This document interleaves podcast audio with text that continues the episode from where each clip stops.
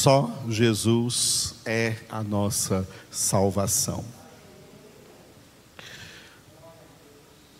Na última parte da nossa congregação, vamos ler Apocalipse, capítulo 13. Vi emergir do mar uma besta que tinha dez chifres e sete cabeças, e sobre os chifres dez diademas e sobre as cabeças nomes de blasfêmia. A besta que vi era semelhante a leopardo, com pés como de urso e boca como de leão. E deu-lhe o dragão o seu poder, o seu trono e grande autoridade. Então vi uma de suas cabeças como golpeada de morte, mas essa ferida mortal foi curada. E toda a terra se maravilhou seguindo a besta. E adoraram o dragão, porque deu a sua autoridade à besta. Também adoraram a besta, dizendo: Quem é semelhante à besta? Quem pode pelejar contra ela? Foi-lhe dada uma boca que proferia arrogâncias e blasfêmias, e autoridade para agir quarenta e dois meses e abriu a boca em blasfêmias contra Deus, para lhe difamar o nome e difamar o tabernáculo, a saber, os que habitam no céu. Foi-lhe dado também que pelejasse contra os santos e os vencesse. Deu-se-lhe ainda a autoridade sobre cada tribo, povo, língua e nação. E adorá-la-ão todos os que habitam sobre a terra aqueles cujos nomes não foram escritos no livro da vida do Cordeiro, que foi morto desde a fundação do mundo. Se alguém tem ouvidos, ouça. Se alguém leva para cativeiro, para cativeiro vai. Se alguém matar a espada, necessário é que seja morto a espada. Aqui está a perseverança e a fidelidade dos santos. Vi ainda outra besta emergir da terra. Possuía dois chifres, parecendo cordeiro, mas falava como dragão. Exerce toda a autoridade da primeira besta na sua presença.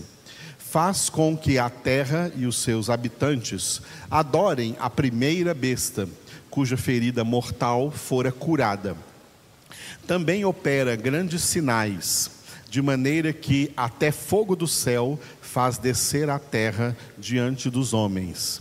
Seduz os que habitam sobre a terra por causa dos sinais que lhe foi dado executar diante da besta, dizendo aos, aos que habitam sobre a terra que façam uma imagem à besta, àquela que, ferida a espada, sobreviveu. E lhe foi dado comunicar fôlego à imagem da besta para que não só a imagem falasse, como ainda fizesse morrer quantos não adorassem a imagem da besta. A todos, os pequenos e os grandes, os ricos e os pobres, os livres e os escravos, faz que lhes seja dada certa marca sobre a mão direita ou sobre a fronte, para que ninguém possa comprar ou vender, senão aquele que tem a marca o nome da besta ou o número do seu nome. Aqui está a sabedoria. Aquele que tem entendimento, calcule o número da besta, pois é número de homem. Ora, esse número é 666. Louvado seja o Senhor. Nós vamos voltar agora para o capítulo 2 de Apocalipse, onde nós estamos meditando. E os capítulos 2 e 3 de Apocalipse são as sete mensagens que Jesus enviou às sete igrejas da Ásia Menor, igrejas que têm aqueles dois significados que nós vimos aqui nas nossas últimas congregações. Então, Apocalipse 2 e 3, sete igrejas. Esse texto se divide da seguinte forma: as três primeiras igrejas, capítulo 2, de 1 a 17, e as quatro últimas igrejas, do capítulo 2, versículo 18, até o capítulo 3, versículo 22. Nós vamos começar agora as três igrejas, né? Apocalipse 2, de 1 a 17. As três igrejas são as igrejas de Éfeso, Esmirna e Pérgamo. A mensagem à igreja de Éfeso, Apocalipse 2, de 1 a 7. A igreja de Esmirna, capítulo 2, de 8 a 11. E a igreja de Pérgamo, capítulo 2, de 12 a 17. Hoje nós vamos começar aqui na igreja de Éfeso, Apocalipse 2, de 1 a 7. Essa mensagem tem uma introdução, um desenvolvimento e uma conclusão. A introdução, versículo 1, referindo-se ao anjo de Éfeso, que vamos ler daqui a pouco. Depois o desenvolvimento, foi aonde o Senhor chamou a atenção dessa igreja, que é uma igreja que perdeu o seu primeiro amor. Por isso o título ali, primeiro amor, do versículo 2 ao versículo 6. E versículo 7, árvore da vida. O vencedor vai comer da árvore da vida no paraíso de Deus, no, no céu, que significa acesso pleno a toda a revelação de Deus da qual a Bíblia Sagrada é apenas a introdução de toda a revelação que Deus ainda tem para manifestar aos salvos na glória. Muito bem, hoje nós vamos nos deter no primeiro versículo.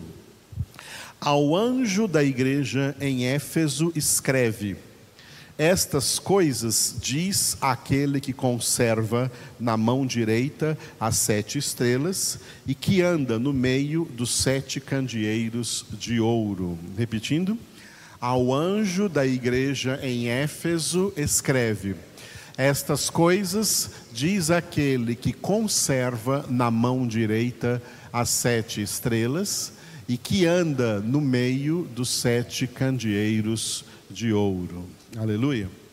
Uma coisa que nós vamos notar em cada uma das sete mensagens das sete igrejas é que elas sempre vão começar manifestando uma daquelas coisas que nós meditamos no primeiro capítulo, que faziam parte da visão que o apóstolo João teve de Jesus na ilha de Pátimos. Então, ele viu Jesus que na mão direita de Jesus tinha sete estrelas e viu também os sete candeeiros de ouro, tudo na visão lá do primeiro capítulo. Então nós vamos ver aqui nos capítulos 2 e 3, nas sete mensagens, tá? Sempre uma citação referindo-se a alguma coisa do primeiro capítulo de Apocalipse que nós terminamos. Muito bem, a igreja de Éfeso era uma igreja que ficava na Ásia Menor, um lugar onde hoje é chamado de Turquia. A igreja de Éfeso não existe mais hoje. Hoje existem apenas ruínas. Tem ruínas que são ali visitadas por turistas dessa igreja de Éfeso, que fica hoje na, na Turquia. A igreja de Éfeso, a primeira aqui das sete igrejas, que lá no significado cronológico representa o status espiritual da igreja cristã no primeiro século, foi uma igreja muito abençoada. Éfeso é o nome da cidade. Essa cidade foi uma cidade muito, muito abençoada pela pregação, pela pregação do evangelho. O apóstolo Paulo teve três momentos especiais na cidade de Éfeso. Um deles foi no final da sua segunda viagem, nós lemos isso no livro dos Atos dos Apóstolos. Depois, na terceira viagem, ele ficou em Éfeso durante dois anos, pregando a palavra de Deus aí na cidade de Éfeso. E depois, no final dessa terceira viagem, quando ele estava voltando para Jerusalém, ele mandou chamar os presbíteros, os pastores da igreja de Éfeso, para dar a eles ali ainda uma última palavra. Foram três inserções do ministério, ministeriais do apóstolo Paulo diretamente para a cidade de Éfeso, para os efésios que ali moravam. Depois Paulo ainda escreveu o que pode ser considerada a sua carta mais profunda. A carta mais profunda de Paulo é a carta aos Efésios, que nós estamos estudando no nosso seminário. Por que estamos demorando assim na carta aos Efésios? Porque de todas as cartas de Paulo, é a mais profunda, que tem maior profundidade de conhecimento de Deus acerca da obra da salvação e acerca da igreja de Jesus Cristo. Paulo escreveu essa carta aos Efésios. Se você ler a primeira carta de Timóteo, você vai ver que Paulo escreveu a primeira carta a Timóteo, porque Timóteo foi enviado por Paulo a ser, por um tempo, pastor da igreja de Éfeso. Paulo enviou Timóteo para pastorear a igreja de Éfeso. Timóteo foi pastor daquela igreja por um tempo, e nessa época que Paulo escreveu para ele a primeira carta a Timóteo. E depois de tudo isso, dentre as sete igrejas da Ásia Menor, ela é a primeira que é citada aqui no Apocalipse. Então, o Novo Testamento traz para nós a ideia de que os Efésios foram pessoas dessa cidade de Éfeso que foi, foram tremendamente visitados pela pregação do Evangelho de Cristo Jesus. Se tornou uma igreja forte, mas que infelizmente morreu depois. Como todas essas igrejas, depois elas morreram, elas desapareceram. Elas sucumbiram. Sucumbiram por quê? Porque entraram pessoas hereges, pregando heresias. Heresias destroem igrejas. Todas essas sete igrejas aqui, as sete, foram destruídas espiritualmente, desapareceram por causa de heresias. É o que está acontecendo hoje com as igrejas evangélicas no mundo inteiro. As igrejas estão sendo destruídas espiritualmente pelas heresias. Isso aconteceu com todas essas sete igrejas. E está acontecendo agora com a igreja evangélica no mundo inteiro, que estão aí dando ouvidos a heresias, pessoas que estão aí pregando heresias, estão sendo bem acolhidos nessas igrejas, quando deveriam ser silenciadas, como Paulo, como Paulo disse na carta a Tito, é preciso fazê-los calar, porque andam pervertendo casas inteiras, ou seja, casas porque as igrejas se reuniam nas casas, igrejas inteiras. Isso é uma realidade trágica, espiritualmente trágica para a igreja. A Turquia hoje, aonde era Éfeso, não existe absolutamente nada. A porcentagem de cristãos evangélicos aí nas redondezas, onde era Éfeso, hoje é zero. A única coisa que ainda existe lá em Éfeso ou na Turquia de cristianismo é um falso cristianismo que é chamado de catolicismo ortodoxo, a Igreja Católica Ortodoxa, uma divisão da Igreja Católica Romana, uma das mais antigas divisões da Igreja Católica Romana, a Igreja Ortodoxa cristãos ortodoxos, é o que existe lá em, em, na Turquia hoje. Mas eles representam 0,00001% da população daquele lugar.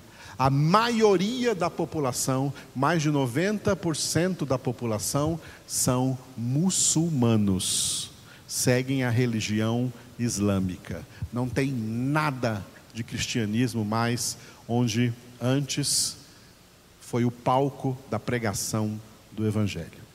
E isso para nós é um grande alerta para os dias de hoje, para as pessoas que são do Senhor se voltarem de verdade para a palavra de Deus. Amém? Muito bem. Estas coisas diz para o anjo da igreja, né, de Éfeso, ao anjo da igreja de Éfeso, o anjo da igreja de Éfeso a palavra anjo aqui vem do grego angelos, que traduzido para o português é mensageiro. Quando eu era recém-convertido, né? Primeira vez que eu li a Bíblia, quando eu li isso aqui, anjo, eu pensava que era um anjo de asa, tá? Um anjo desse, um ser cada igreja tinha um anjo desse.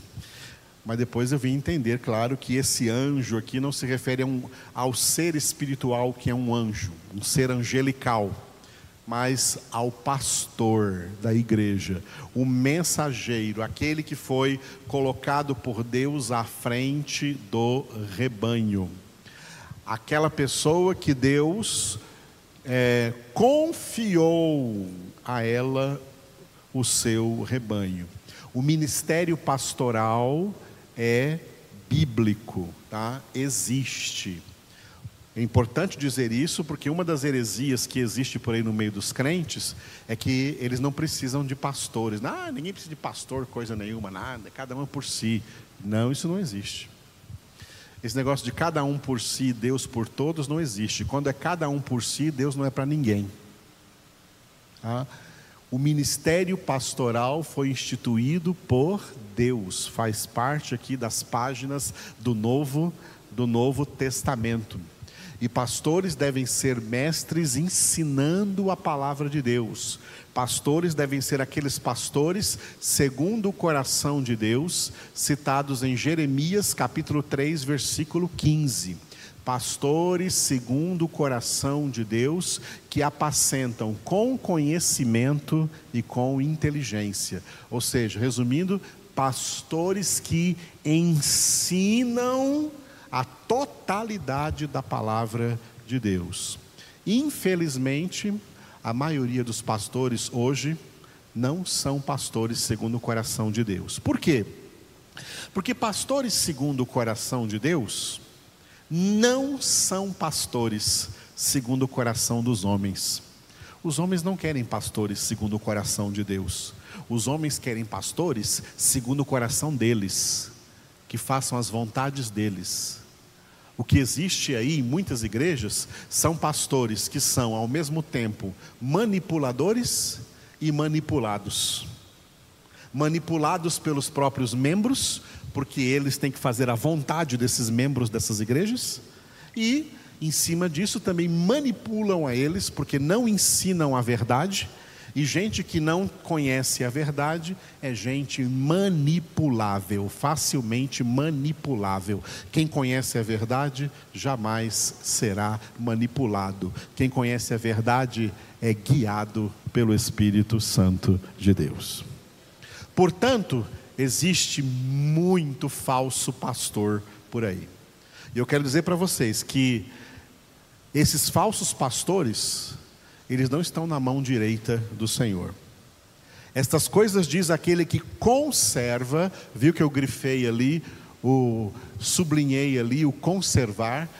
Essas coisas diz aquele, Jesus. Jesus é aquele que conserva na sua mão direita as sete estrelas.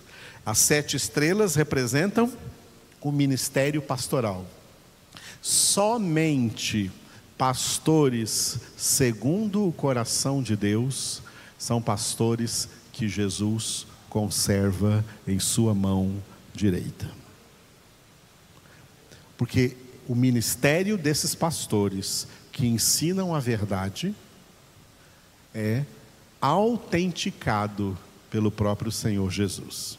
Tá? Jesus autentica esse ministério, porque esses pastores são verdadeiramente continuadores do ministério de Jesus. Jesus na terra se identificou como pastor. Eu sou o bom pastor. E como pastor, ele era rabi, ele era o mestre. Seus discípulos não chamavam ele de pastor Jesus, chamavam ele de mestre, porque ele ensinava. Os verdadeiros pastores são como Jesus, que pastoreiam as ovelhas do Senhor, sendo mestres na palavra, ensinando para eles a palavra de Deus, pastoreando-os com conhecimento da palavra, com inteligência que procede da palavra, conhecimento que procede da palavra de Deus. Estes pastores estão nas mãos do Senhor Jesus. Aleluia. E por isso eu me rejubilo, porque eu sou um deles. Eu estou nas mãos do Senhor Jesus. Eu não falo nada que eu mesmo tenha inventado. Só o que o Senhor me fala aqui na Sua palavra, de, na qual eu medito de dia e de noite, todos os dias da minha vida. Só esses pastores são representados aqui pelas sete estrelas na mão direita do Senhor. Pastores desviados não estão na mão do Senhor, ou seja, não são usados por Ele. Pastores desviados estão nas mãos de Satanás, são instrumentos de Satanás, estão destruindo espiritualmente as vidas das pessoas a quem eles estão pregando heresias e doutrinas falsas. E outro verbo que eu grifei ali foi o verbo andar. Jesus é aquele que conserva na mão direita as sete estrelas, e Jesus é aquele que anda no meio dos sete candeeiros de ouro, que representam as igrejas. Jesus anda no meio da igreja. O verbo andar aqui representa a conduta do Senhor no meio da igreja. A conduta do Senhor no meio da igreja é para fazer aquilo que ele prometeu que faria, em Mateus capítulo 16, versículo 18, quando ele disse sobre esta pedra, eu mesmo, Jesus, edificarei a minha igreja e as portas do inferno não prevalecerão contra ela. Jesus anda no meio de nós, por isso ele disse: Eis que estou convosco todos os dias. Olha, quando foi que Jesus disse isso? Estou convosco todos os dias. Ele disse isso logo depois de dar a seguinte ordem: Fazei discípulos, ensinando-os a guardar tudo quanto eu vos tenho ordenado. E eis que estou convosco todos os dias até a consumação do século. No lugar aonde discípulos estão sendo feitos pelo verdadeiro ensinamento da palavra, Jesus anda no meio deles. Jesus está entre nós. Aleluia tanto presencialmente quanto online, onde quer que você esteja, aprendendo a palavra. Se você tem fome e sede da palavra de Deus, é porque você é uma pessoa de Deus. Se não tem, é porque não é. É assim que se define. Essa é uma das claras definições. Os muitos chamados não têm fome e sede da palavra. Os poucos escolhidos são aqueles que têm fome e sede da palavra de Deus. O Senhor anda no meio deles e no meio deles o Senhor está agindo. Vamos encerrar orando. Obrigado, Senhor, pela tua presença. Obrigado pelo teu amor. Obrigado por conservar em tua mão direita, Jesus, o verdadeiro e autêntico ministério pastoral formado de pastores segundo o teu coração, que apacentam as tuas ovelhas com o conhecimento e com inteligência da tua palavra, ensinando a tua palavra, abrindo as escrituras para os teus filhos e tuas filhas, ó Pai. Te louvamos, Senhor, por esses verdadeiros pastores e sendo um deles, Senhor, eu oro por todos esses verdadeiros pastores espalhados no mundo, especialmente, Senhor, aqueles que pregando a verdade, por pregarem a verdade, não fazem sucesso, não têm fama, são anônimos na terra. Porque os que estão fazendo sucesso hoje, infelizmente fazem sucesso por pregarem mentiras mentiras que caem bem na mente humana decaída. Por isso, Senhor, nós oramos em favor dos verdadeiros pastores que estão anunciando o teu evangelho. Te louvamos, Senhor, porque tu continuas andando no meio dos sete candeeiros de ouro. Tu continuas andando no meio da comunidade dos teus verdadeiros discípulos, que estão sendo feitos discípulos pelo ensinamento de todo o teu evangelho, pelo ensinamento de toda a tua palavra. Derrama, Senhor, sobre cada um deles, cada um dos teus discípulos, cada uma das tuas discípulas. Derrama plenitude do teu Espírito Santo. Enche cada um deles com a tua presença, Senhor. Dirige as suas vidas poderosamente no poder da tua palavra, para não darem um passo sequer fora das Escrituras, fora da tua palavra, para andarem nesse reto caminho sem, se, sem deles se desviarem nem para a direita nem para a esquerda, sem olharem para trás. Aleluia. Senhor, tu me sondas e me conheces. Sabes quando assento e levanto, esquadrinhas meu andar e o meu deitar. Conheces todos os meus caminhos. Ainda a palavra não me chegou à boca. Tu já conheces, Senhor. Me cercas trás e por diante. E sobre mim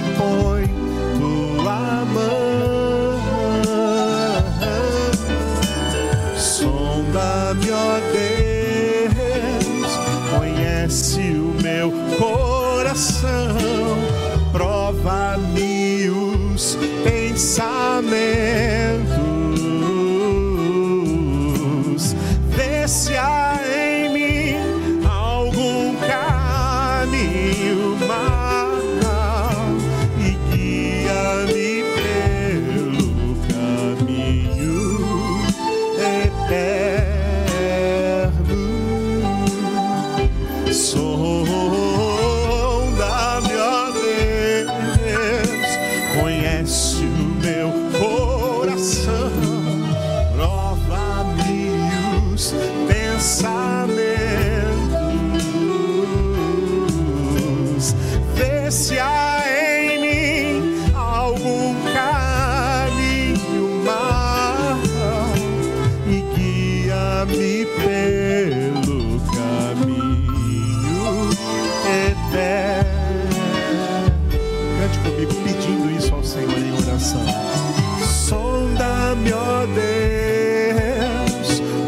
conhece o meu coração, prova-me os pensamentos.